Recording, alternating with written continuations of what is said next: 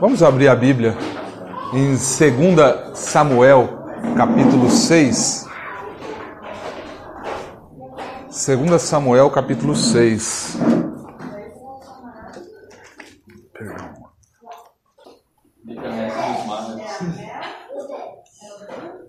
Antes de ler esse texto, queria falar com vocês. É... Eu não sei se todo mundo aqui tem a mesma a mesma fome, né? Mas quanto de fome você tem de Deus?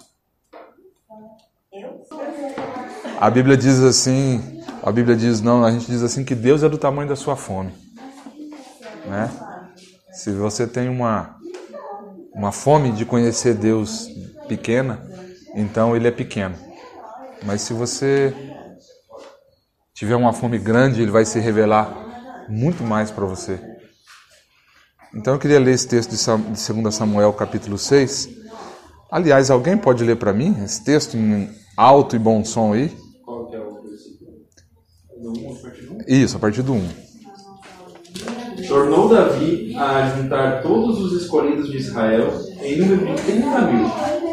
Dispõe-se e, com todo o povo que tinha consigo, partiu para Baalá de Judá, para levarem de lá para cima a arca de Deus, sobre a qual se invoca o nome, o nome do Senhor dos Exércitos, que se assenta acima dos querubins. Puseram a arca de Deus num carro novo e a levaram da casa de Abidanad, que estava no outeiro. E Uzá e Aiô, filhos de Abinadab, guiavam o carro novo. Levaram-no com a arca de Deus da casa de Abinadab, Abinadab que estava no outeiro, e Aiô ia diante da arca. Davi e toda a casa de Israel alegravam-se perante o Senhor com toda sorte de instrumentos de de pau de faia, com harpas, com saltérios, com tamboris, com pandeiros e com símbolos. Quando chegaram à eira de Nacon, estendeu Uzá a mão à arca de Deus e a segurou, porque os bois tropeçaram. Então a ira do Senhor se acendeu contra Uzá, e Deus o feriu ali por essa irreverência, e morreu ali junto à arca de Deus. Desgostou-se Davi porque o Senhor irrompera contra Uzá e chamou aquele lugar Perez Uzá até o dia de hoje. Temeu Davi ao Senhor naquele dia e disse: Como virá a minha arca do Senhor? Não quis Davi retirar para junto de si a arca do Senhor, para a cidade de Davi, mas a fez levar à casa de Oded Edom, Obed Edom, o Geteu. Ficou a arca do Senhor em casa de Obed, Edom, o Geteu, três meses, e o Senhor o abençoou e a toda a sua casa. Continua? Pode continuar. Então avisaram Davi, dizendo: O Senhor abençoou a casa de Oded e Edom, e tudo quanto tem, por amor da arca de Deus. Foi, pois Davi, e com alegria, fez subir a arca de Deus na casa de Obed, Edom, a cidade de Davi. Sucedeu que, quando os que levavam a arca do Senhor tinham dado seis passos, sacrificava a ele bois e carneiros cevados. Davi dançava com todas as suas forças diante do Senhor e estava cingido de uma estola sacerdotal de. Assim, Davi com todo Israel fez subir a arca do Senhor com júbilo e ao som de trombetas. Ao entrar a arca do Senhor na cidade de Davi, Mical, filha de Saul, estava olhando pela janela. E vendo ao rei Davi, que ia saltando e dançando diante do Senhor, o desprezou no seu coração. Introduziram a arca do Senhor e puseram-na puseram no seu lugar, na tenda que lhe armara Davi. E este trouxe holocaustos e ofertas pacíficas perante o Senhor.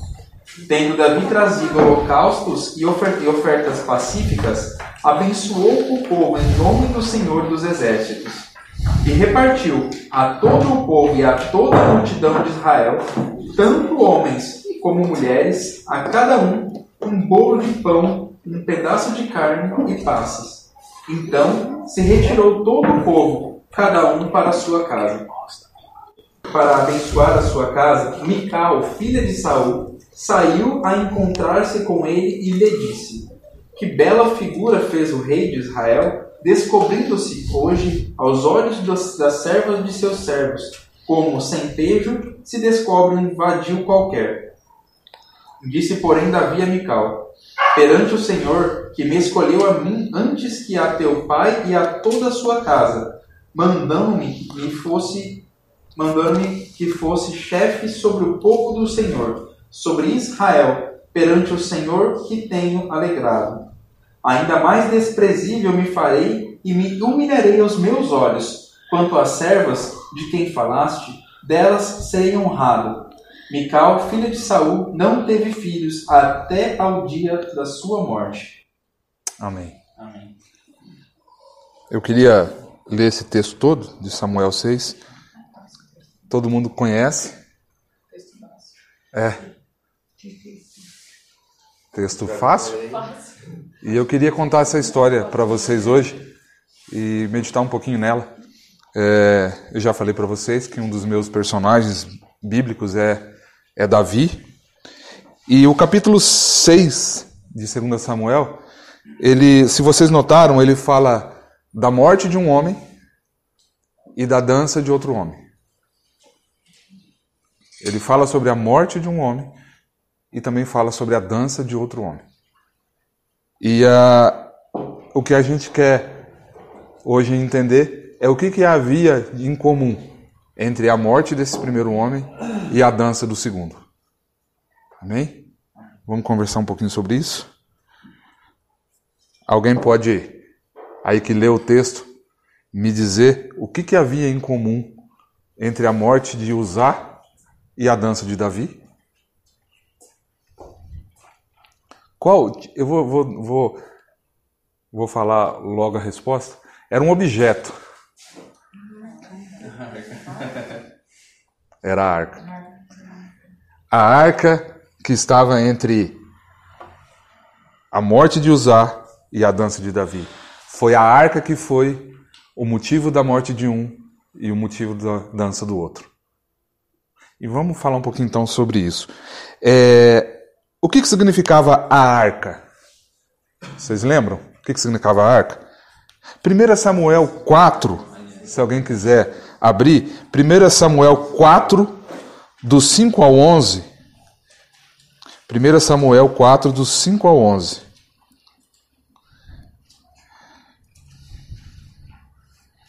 Olha só essa outra história da arca, para a gente entender um pouquinho o que, que era esse objeto. 1 Samuel 4, do versículo 1, do versículo 5 ao versículo 11. Abriram? Quer que eu leia para vocês?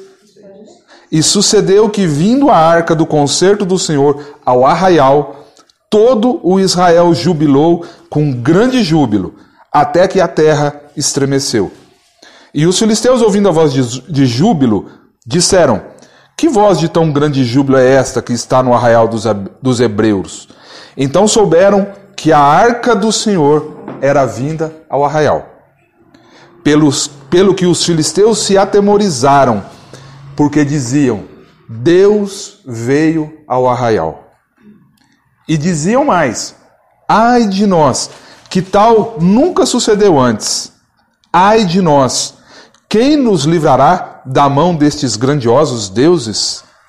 Estes são os deuses que feriram os egípcios com todas as pragas junto ao deserto. Esforçai-vos e sede homens, ó filisteus, para que porventura não venhais a servir aos hebreus, como eles serviram a vós. Sede, pois, homens e pelejai.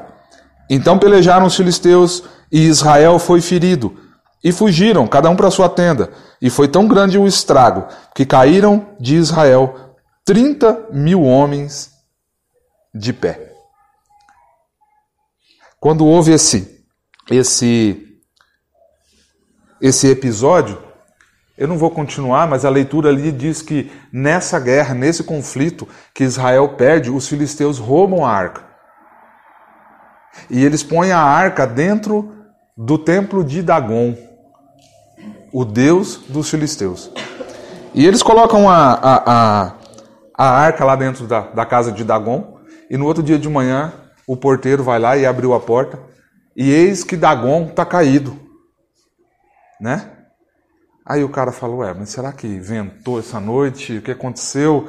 Né? E eles pegam lá e levantam Dagon e colocam ele no lugar dele. E no outro dia de manhã ele vai lá e abre o templo, como de costume, e Dagon está de novo caído. Só que agora ele quebrou os punhos das mãos e o pescoço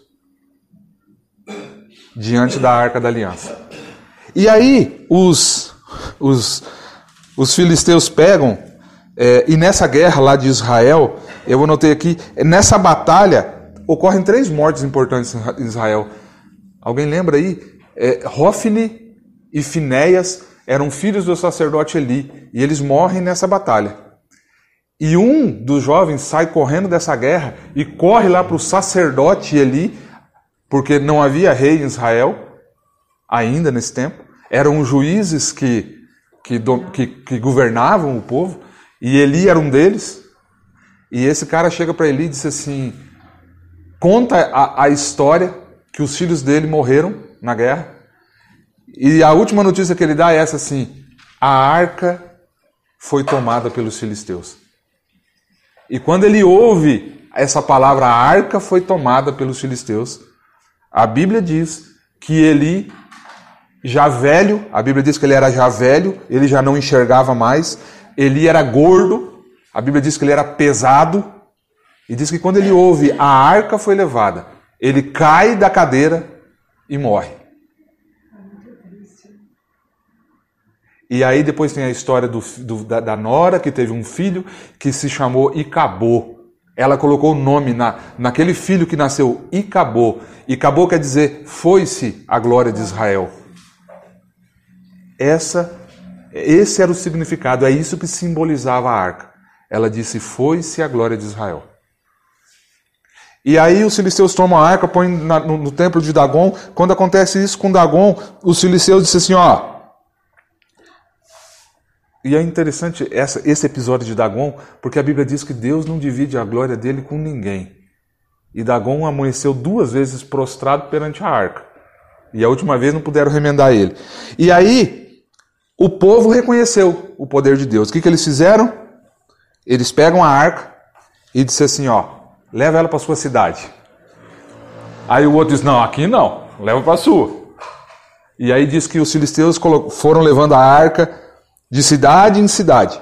Até que chegou uma hora que eles falaram assim: Ó, vamos devolver. Porque começou a surgir doenças e começou a surgir, a Bíblia diz, tumores entre os povos filisteus por causa da arca. E eles pegam a arca e devolvem a arca para Israel. E é interessante, Deus gosta de estar sempre no meio do seu povo. Os filisteus não eram o povo de Deus. E eles devolvem a arca. E a arca, é, eu vou, era uma caixa de 1,10m de comprimento. Ela tinha 70 centímetros de largura e ela tinha 70 centímetros de altura. Eu não vou ler, mas lá em em, no livro de Êxodo, né, quando Deus fala para Moisés construir a arca, era, eram essas as medidas, 1,10m, 70 por 70, e Deus dá toda uma, uma, uma planta para Moisés. E aí os filisteus devolvem esse, essa caixa para Israel. João 1, João 1, versículo 11 até o 14. Alguém pode ler para mim? Evangelho de João 1, do 11 ao 14. João 1, do 11 ao 14. Veio para o que era seu e os seus não o receberam. Mas a todos quantos o receberam, deu-lhes o poder de serem feitos filhos de Deus, a saber, aos que creem no seu nome, os quais não nasceram do sangue, nem da vontade da carne, nem da vontade do homem, mas de Deus. E o Verbo se fez carne e habitou entre nós, cheio de graça e de verdade, e vimos a sua glória, glória como do unigênito do Pai. Amém. A Bíblia diz que ele veio para o que era seu, mas os seus não o receberam. Mas a todos quantos o receberam, deu-lhes o poder de serem feitos filhos de Deus. O lugar de Deus, o lugar de habitação de Deus é no meio dos seus filhos. Ele veio para todos, mas alguns não o quiseram. Então, o lugar de habitação de Deus é entre seus filhos, é no nosso coração. Amém? Então, essa caixa retangular, ela abrigava três utensílios sagrados. Vocês se lembram o que, que era? O que, que Deus mandou Moisés colocar lá dentro? Maná. O maná, A vara de Arão a vara de Arão e as tábuas da lei. Está lá em Êxodo 25 isso. Então Deus fala assim: ó, coloca o maná, a vara de Arão e a tábua da lei. E manda Moisés fazer um propiciatório ou uma tampa para essa caixa. E nessa tampa, dois querubins de ouro, ela era toda de ouro, madeira de acácia revestida em ouro. E esses querubins estavam com as suas asas um de frente para o outro e olhavam para dentro da caixa, em cima dessa tampa de ouro. Esse era o propiciatório. Eles simbolizavam a majestade de Deus. Mas o maná simbolizava a provisão de Deus. Existia uma simbologia nesses três elementos que Deus havia mandado guardar lá e deixar para que o povo por, por deixar para o povo contar os seus as suas gerações o que Deus tinha feito. O maná simbolizava a provisão de Deus. A vara de Arão simbolizava o poder de Deus. Depois, se vocês quiserem, eu passo as referências para ler cada uma dessas, dessas histórias. E as tábuas simbolizavam a lei de Deus. Amém? E por fim, essa arca com esses querubins e com esses elementos simbolizavam em Israel a presença de Deus. A presença de Deus. E o quão era importante naquele tempo, o quão era, era, era magnífica a arca. A gente leu agora há pouco nesse texto que os filisteus ouviam os gritos de júbilo, de alegria no arraial. E os filisteus não estavam ali do outro lado da rua, eles estavam longe, mas eles ouviam barulho e dizia: A arca chegou no arraial. Tamanha era a alegria do povo. E ele era tão importante que esse objeto era colocado aonde? Alguém lembra? Lá na, na, no templo, ou antes do templo, lá no tabernáculo? No Santo dos Santos. Era como se isso aqui fosse o lugar santo, ali aquilo fosse o pátio, o lugar santo, e aquele quartinho, o Santo dos Santos. E havia o véu que separava isso, e a arca era colocada lá. E só o sumo sacerdote, uma vez por ano, ele podia entrar lá para oferecer o sacrifício.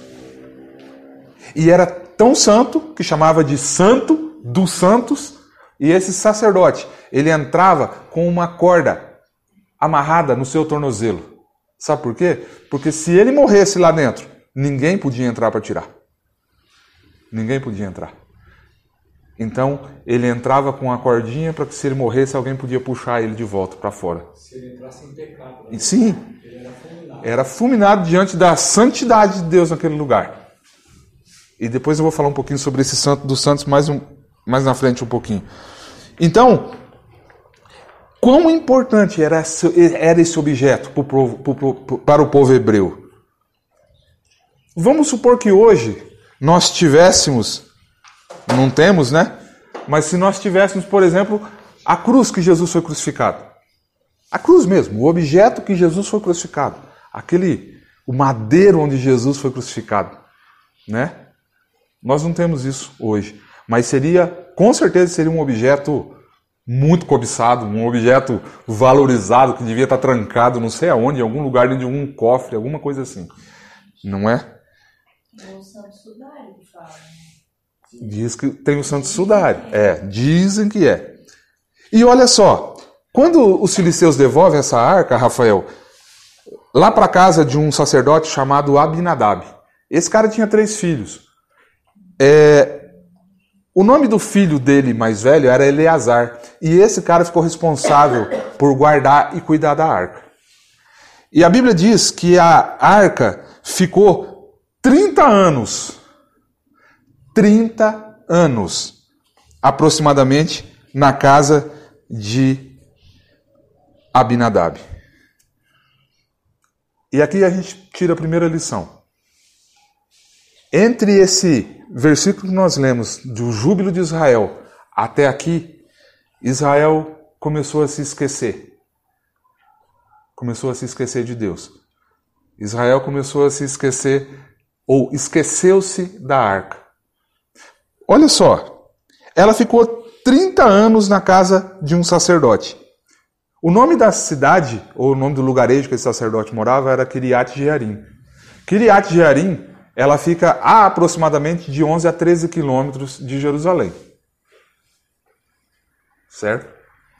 E ela ficou lá na casa de um sacerdote por 30 anos. E ninguém, ninguém, em 30 anos foi lá buscar essa arca. Porque ela simbolizava a presença de Deus.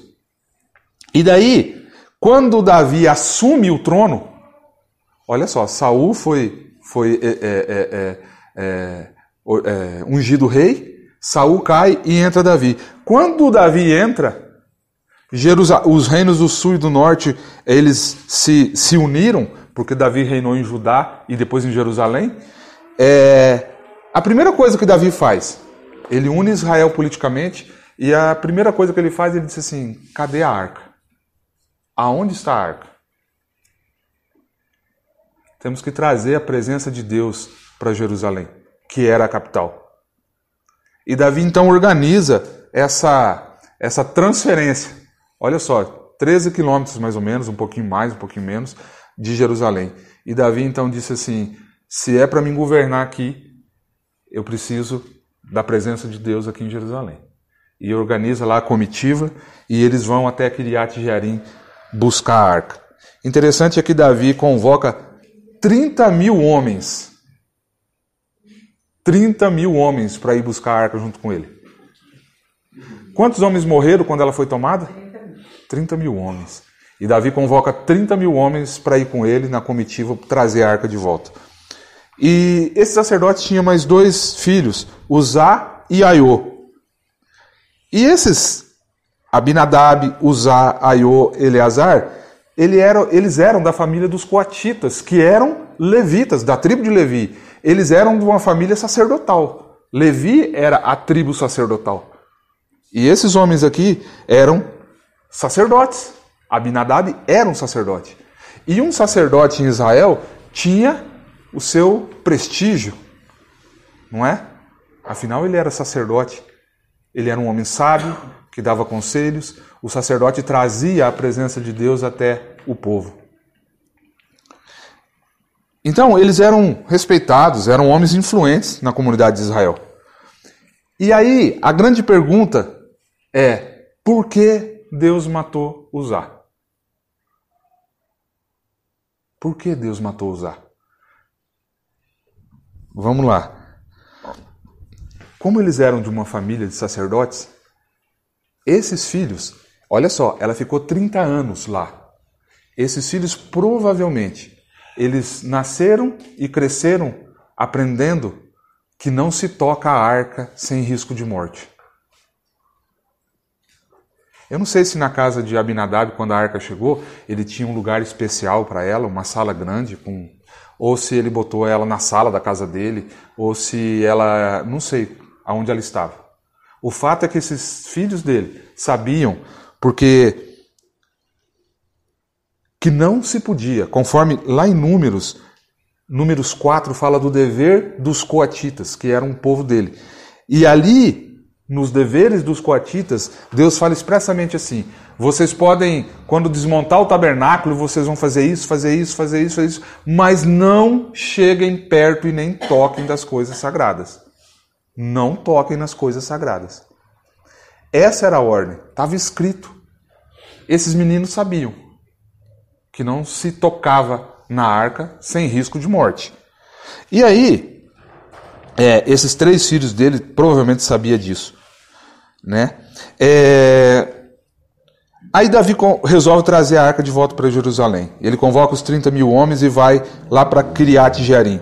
Chegando lá, sabendo que estava aos cuidados de Abinadab e Eleazar, o que, que eles fazem? Os filhos dele preparam um carro de boi novo, né? Davi provavelmente deu isso a eles, que eles pediram. Pegaram a arca, os sacerdotes, porque a arca só podia ser carregada por sacerdotes, e colocam em cima do carro de boi e ele sai. E Uzá e Aiô eram os dois filhos que estavam guiando o carro. Ali, ó, os carrinhos de boi estavam levando para Jerusalém. E aí, nesse caminho, não sei quanto eles andaram, se um, dois, três quilômetros, dez quilômetros, não sei. O que acontece? O boi tropeça, o carro dá uma pendida, talvez o asfalto estava ruim, tinha uns buracos, a arca tombou. E quando tomba, Uzá corre e põe a mão na arca. E Deus o mata ali. Está escrito lá. E a Bíblia diz que Davi se angustiou demais por causa disso. Davi ficou muito angustiado. E agora? E agora? Aí Davi faz uma coisa. Ele pega essa arca que está ali. Imagina o, o ambiente que ficou, Mari. Tava aquela festa, de repente o Zá é fulminado na frente de todo mundo e cai morto. E agora? Ninguém chega perto, ninguém toca. O que, que nós vamos fazer? E Davi, como rei, se angustiou muito com isso. E ele faz o seguinte: não tem como mais continuar. E eu não sei se ele parou na porta, eu não sei se a comunidade de Israel estava olhando enquanto a comitiva passava, com a arca em cima do carro do boi. Eu não sei se as pessoas saíam com as suas famílias na porta para ver. Olha, estão levando a arca para Jerusalém né? Aquele burburinho, aquela coisa toda. Eu não sei se ele parou, se o acontecimento foi na porta da casa do Obed-edom, como se fosse aqui na rua. Eu não sei. Eu só sei que Davi fala assim: bota a arca na casa de Obed-edom. E eles pegam essa arca e levam lá na casa desse homem e colocam essa essa arca lá. E diz assim: ó, deixa ela aqui. Entendeu? Acabou de acontecer um negócio ali, deixa isso aqui aqui e juntou todo mundo e aquela tristeza e voltaram para Jerusalém. Irmãos, uma curiosidade. A, casa, a, a, arca ficou 20 ou 30 anos na casa de Abinadab e a Bíblia não menciona nada dele sobre isso. Não fala sobre bênçãos sobre a casa dele, não fala nada. Mas a, a arca ficou três meses na casa de Obed-Edom. E a Bíblia diz que Deus abençoou aquele homem e toda a sua casa. Regina, você imagina, na... nós todos aqui, né? A sua casa vivendo. Você está vivendo normal, comum, o seu, o seu cotidiano, o seu dia a dia. E de repente, do nada, bate na porta lá uma visita. E diz assim: Ó, vim passar três meses aí. Sem te avisar, sem falar nada. Como é que ficaria a sua rotina? Como é que ficaria a organização da sua casa? O que, que você ia fazer? Obed-Edom estava lá, ele não, ele não se preparou para receber a arca. Ele não chamou a mulher dele e disse assim: ó, seguinte, a arca está vindo aí, Davi mandou um ofício para mim. Semana que vem, segunda-feira, a arca chega. Então vamos separar, vamos aqui. Ou não sei se era qual era o nome dos filhos dele. Você vai dormir no quarto do fulano, você vai no fulano, que nós vamos arrastar os móveis aqui, a arca vai ficar aqui e vamos preparar isso. O carneiro nós vamos matar. Não deu para ele se preparar. Não deu para ele se preparar. Não deu para ele se planejar. Ok? Quando chega uma visita de surpresa, não dá para você se planejar. E aí o que acontece? Traz a arca na casa de Obed-Edom e aquela surpresa, né? Aquela surpresa. Enfim. Por que, que a Bíblia não fala nada sobre a bênção de Deus sobre a casa de Obed em 30 anos, sobre a casa de Abinadab em 30 anos? E aqui ela fala que em três meses Deus abençoou de uma forma tremenda a casa de Obed-Edom. Ele e toda a sua casa. E eu queria só compartilhar com vocês. E a primeira coisa que me vem à mente é Abinadab se acostumou com a presença de Deus. A presença da arca na casa dele, Mari, no início, foi como se fosse na casa de Obed. Era, uma, era a arca de Deus. Era a presença de Deus. Aquela, aquela, ela causava aquela expectativa, aquela comoção. Mas com o passar do tempo, os dias foram passando, as semanas foram passando, os anos foram passando e aquela caixa passou a fazer parte da mobília da casa ali já não era mais aquele entusiasmo do começo. A, a, a, arca passou a ser, ou a presença de Deus que simbolizava né, a arca, ela passou a ser uma coisa rotineira, passou a ser uma coisa corriqueira. Irmãos, com o passar do tempo as coisas se tornaram, se tornaram normais. Não havia mais aquela reverência do começo. Não havia mais o temor do início. O santo se torna monótono agora. A presença de Deus não atraía mais como atraía no começo. Não causava mais aquela expectativa, aquela fome que causava no começo. Usar, a lição de usar é essa, né?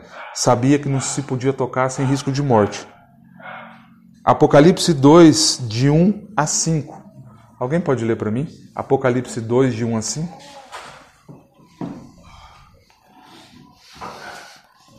Apocalipse 2, de 1 a 5.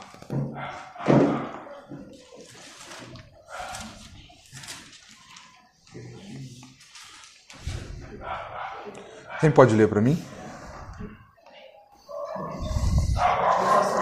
Ao anjo da igreja em Éfeso escreve: Estas coisas diz aquele que conserva na mão direita as sete estrelas e que anda no meio dos sete candeeiros de ouro. Conheço as tuas obras, tanto teu labor como a tua perseverança. Aqui não pode suportar homens maus, puseste a prova os que, assim mesmo, se declaram apóstolos e não são, os achastes mentirosos. A tua perseverança e tens perseverança e suportastes provas por causa do meu nome, e não te deixaste amolecer. Tenho, porém, contra ti que abandonaste o primeiro amor. Lembra-te, pois, de onde caíste. Arrepende-te e volte à prática das primeiras obras. Amém. Se não, venho a ti e te moverei no teu lugar, o teu candeeiro, caso não te arrependas. Amém. Essa carta é uma carta à igreja de Éfeso. E ele disse assim: Éfeso, eu conheço as tuas obras. Eu sei que você não gosta de obras dos nicolaítas e ele vai discorrer algumas coisas. E ele diz: Mas eu tenho contra ti que você deixou o primeiro amor. Hebreus 10, 38, eu vou ler, fala assim: O justo viverá da fé. E se ele recuar, ou na outra tradução diz: E se ele, se, e se ele retroceder, a minha alma não tem prazer nele. E lá em Provérbios 4,18 diz assim: Mas a vereda, mas o caminho do justo é como a luz da aurora, que vai brilhando mais e mais e mais, até ser dia perfeito. Mas aqui, mas aqui, o que acontece? É que na casa desse sacerdote, a arca fica por 30 anos e as pessoas se esqueceram dela. Não causava mais aquilo que causava no começo. Não tinha mais aquela expectativa. Mas a rotina é do próprio ser humano. Mas na casa de Obed aconteceu diferente. Ou não é que aconteceu diferente, é que assim, a rotina mudou. A casa não era mais a mesma agora. Tudo acontecia, tudo acontecia agora em função da arca e ao redor dela. Irmãos, e lembra de uma coisa: a gente está falando arca, arca, arca, mas não é uma caixa de, de madeira. E nem era uma caixa, não é porque era uma caixa de ouro, é por aquilo que ela simbolizava. Ela simbolizava a presença de Deus. Ela simbolizava a presença de Deus. E aí, A, a casa de Obed-Edom agora muda toda a sua rotina e passa a viver em função da arca. E eu já vou explicar por que, foi diferente da casa de Aminadab. Porque aquela experiência de receber a presença de Deus na sua casa mudou a vida de Obed-Edom e da sua casa. E sabe por que, que mudou? Porque 1 Crônicas 15, 23 e 24, eu vou ler para os irmãos. 1 Crônicas 15, 23 e 24. Olha o que, que fala. E Berequias e Eucana eram porteiros da arca. E Sebanias, Josafá, Netanel e Amazai, e Zacarias, e Benaia, e Eliezer, os sacerdotes, tocavam as trombetas perante a arca de Deus. E Obed-Edom e Jeías eram porteiros da arca. Obed-Edom era porteiro da arca. Segunda Crônicas 26 diz assim: Segunda Crônicas 26. O versículo 4 até o 6 diz assim: E fez o que era reto aos olhos do Senhor, conforme tudo que fizera Amazias seu pai. Porque Deus se ia buscar a Deus nos dias de Zacarias. É... Deixa eu ver se eu anotei errado aqui. Ah, não. Segunda Crônicas 26.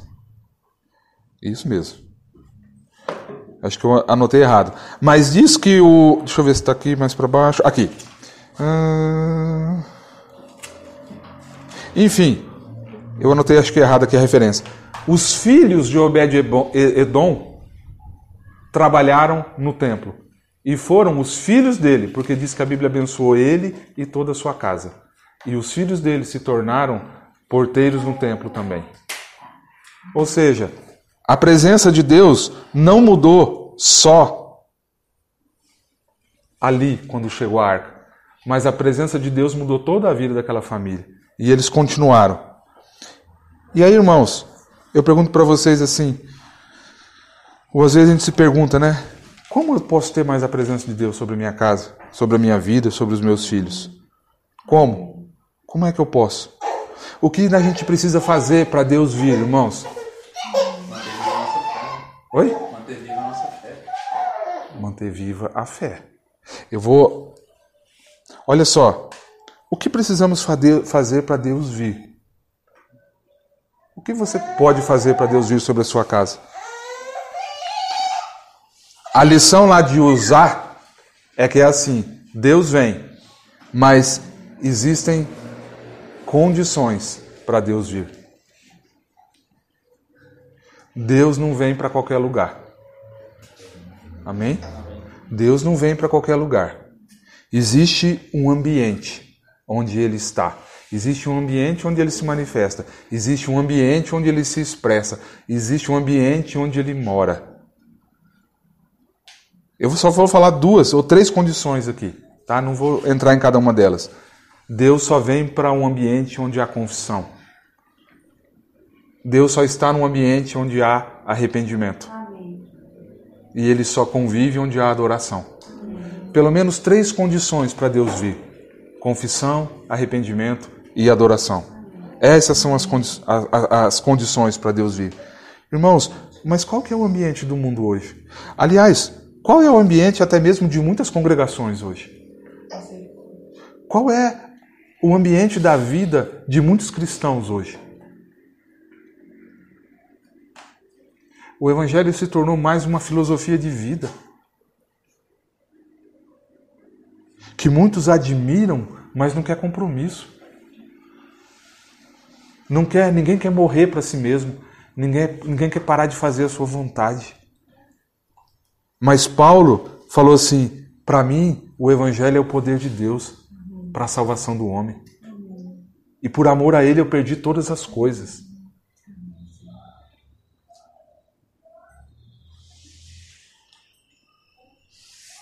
É loucura, né? É loucura para quem ouve.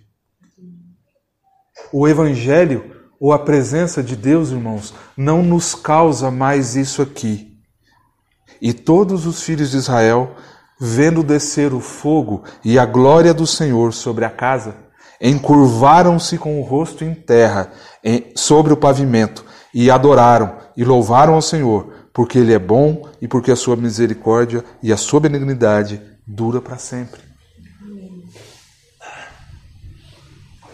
A mensagem que fica de usar é: não brinque com Deus, não brinquem com as coisas santas. Deus é Deus e Ele é santo. Ele está assentado num trono de santidade. Que evangelho é esse? De eu fico às vezes pensando de pessoas que tratam Deus como se ele fosse um qualquer. De pessoas que tratam Deus e aí velho e o que é isso? Deus não mudou. Deus não mudou. Ele só se manifesta num ambiente desse aqui. E aí a gente fica querendo experimentar a presença de Deus quando tantos não tem mais reverência, Regina. Não há temor. Deus passa a ser um, um, um um objeto de consumo, alguém que pode me ajudar quando eu estou na pior, sabe? Mas a gente não pode brincar com o que é santo. Max Lucado, um escritor que eu gosto muito, ele diz assim: não relaxe diante do santo. Deus não será levado por carroças convenientes ou por ou carregado por animais irracionais. Não, existe um jeito. Quando Deus deu a, a, o projeto da arca para Moisés, ele diz assim: ó, bote argola aqui, porque a arca só pode ser carregada no ombro de sacerdotes, homens santos. E a Bíblia diz que quando esses homens iam carregar a arca, eles se santificavam. Para depois botar a presença de Deus aqui e carregar. Então Deus não é um qualquer. E aí, a arca volta para Jerusalém e Davi dança com todas as suas forças. Porque agora ele pegou os sacerdotes, os sacerdotes e ele foi buscar conselho e ele se voltou para a palavra de Deus e disse assim: "Ah, tem um jeito. Tem um jeito. A palavra está aqui, ó. Vem cá, os sacerdotes. Eles se purificaram, eles se santificaram e eles foram na casa de Obed-edom e colocaram a arca nos ombros e trouxeram para Jerusalém. E aí Davi rodou, Davi dançou na presença de Deus. E Mical falou assim: Tu é um sem vergonha. Você dançou quase pelado na frente dos servos e das servas. Imagina o Trump saindo do salão oval de cueca pulando na rua. Era mais ou menos isso. E ele falou assim: Aos olhos delas eu serei honrado. E se eu tiver que me humilhar mais, eu me humilho mais por causa da presença de Deus. Ele tirou as roupas sacerdotais, a estola sacerdotal, as suas roupas de rei, de linho. E ele disse: É por causa da presença dele que está chegando aqui. Amém? Que resposta sábia dele, né? Para ela. É. E essas servas de quem você fala, eu serei honrado. E foi, e foi. Amém? E depois de quase 20 anos ou 30 anos, a arca estava de volta em Jerusalém. Ele começou a dançar só com aquela parte de linho. Uma túnica, né? De linho. Ela era muito largona e quando ele dançava aparecia as partes Íntimas dele. Escandalizou Imagina, escandalizou a, a Mical. Quer dizer, ela, ela, ela não viu a- aquilo que estava, não viu o louvor, né? Isso. Ela não viu a adoração. Ela ficou olhando para o Davi. Olhando, ela ficou olhando para pro, É. os órgãos lá do Davi. Você imagina? Visionar o que estava acontecendo na realidade, né? Agora imagina uma coisa. Eu fiquei pensando, ó, depois de três meses, tá? Ele organiza, o Rafael, essa nova, essa nova parada para levar, parada militar para levar arco para lá. Aí você imagina o seguinte: o povo de novo na beira da rua, a comitiva da arca passando e Davi saiu pulando e rodopiando e, e dançando. A turma do Uzá falou assim: ah, é daqui a pouco, vai ser fulminado. Não é? Mas vai ser fritado, porque fica olhando. Todo mundo ficou esperando Deus fazer assim, ó, um raio no Davi e matar ele. O que, que é isso? Né? Mas Davi estava louvando a Deus porque a presença dele tinha voltado para Jerusalém. E sabe o que, Deus fez? Deus deixou Davi dançar. Deus deixou Davi pular. Às vezes é um escândalo, né? aparentemente era um escândalo, mas não era um escândalo. Não era um escândalo. E o que, que será que Davi sabia que a gente não sabe? Ou o que, que Davi se lembrou que a gente esqueceu? Essa é a pergunta. E a resposta é: a arca voltou. Deus voltou. Deus voltou. A gente olha, o Cláudio manda umas fotos de vez em quando para nós aí da, das estrelas, ou você olha um pôr do sol, para quem gosta da natureza, olha alguma coisa, né? E o nosso coração, oh, e a gente olha a grandeza, a natureza de Deus, e a gente louva a Deus por aquilo, né? Mas o que Davi sabia, sabe o quê? Eu fico pensando assim, e se você falasse para Davi hoje assim, ô Davi, esse cara, ou esse Deus que a arca simbolizava, agora aqui no meu tempo, ele mora dentro de mim. Ele não mora mais na arca, ele mora em mim. O que que Davi faria?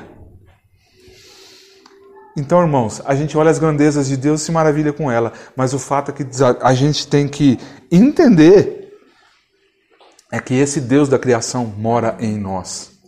Eu me lembro, o véu que separava já não separa mais. Isso, Regina. Esse era o grande finale, Regina. Ah, Regina. Não, mas é isso, Regina. Regina. É assim, ó, aquele Deus que habitava lá no Santo dos Santos, que só o sumo sacerdote podia entrar, com a morte de Jesus o véu rasgou-se. E ele disse assim: pode entrar. Agora você pode entrar. Amém, irmãos? Mas Davi fez o quê? Os sacerdotes tomaram o lugar dos bois. Amém? O sacrifício tomou o lugar da conveniência. Bota num carro de boi, é mais rápido. Né? Os levitas se consagraram para fazer isso. Amém. A falta de temor leva o homem à morte. A irreverência leva o homem à morte. Deus é santo. Ele mora aqui, ó. E a gente precisa aprender a celebrar a sua presença. Não precisa ninguém sair pelado na rua. Mas a gente precisa celebrar a presença de Deus. Amém. E celebrar e e aprender com Davi de novo. Amém? A palavra é celebrar a presença de Deus. Amém.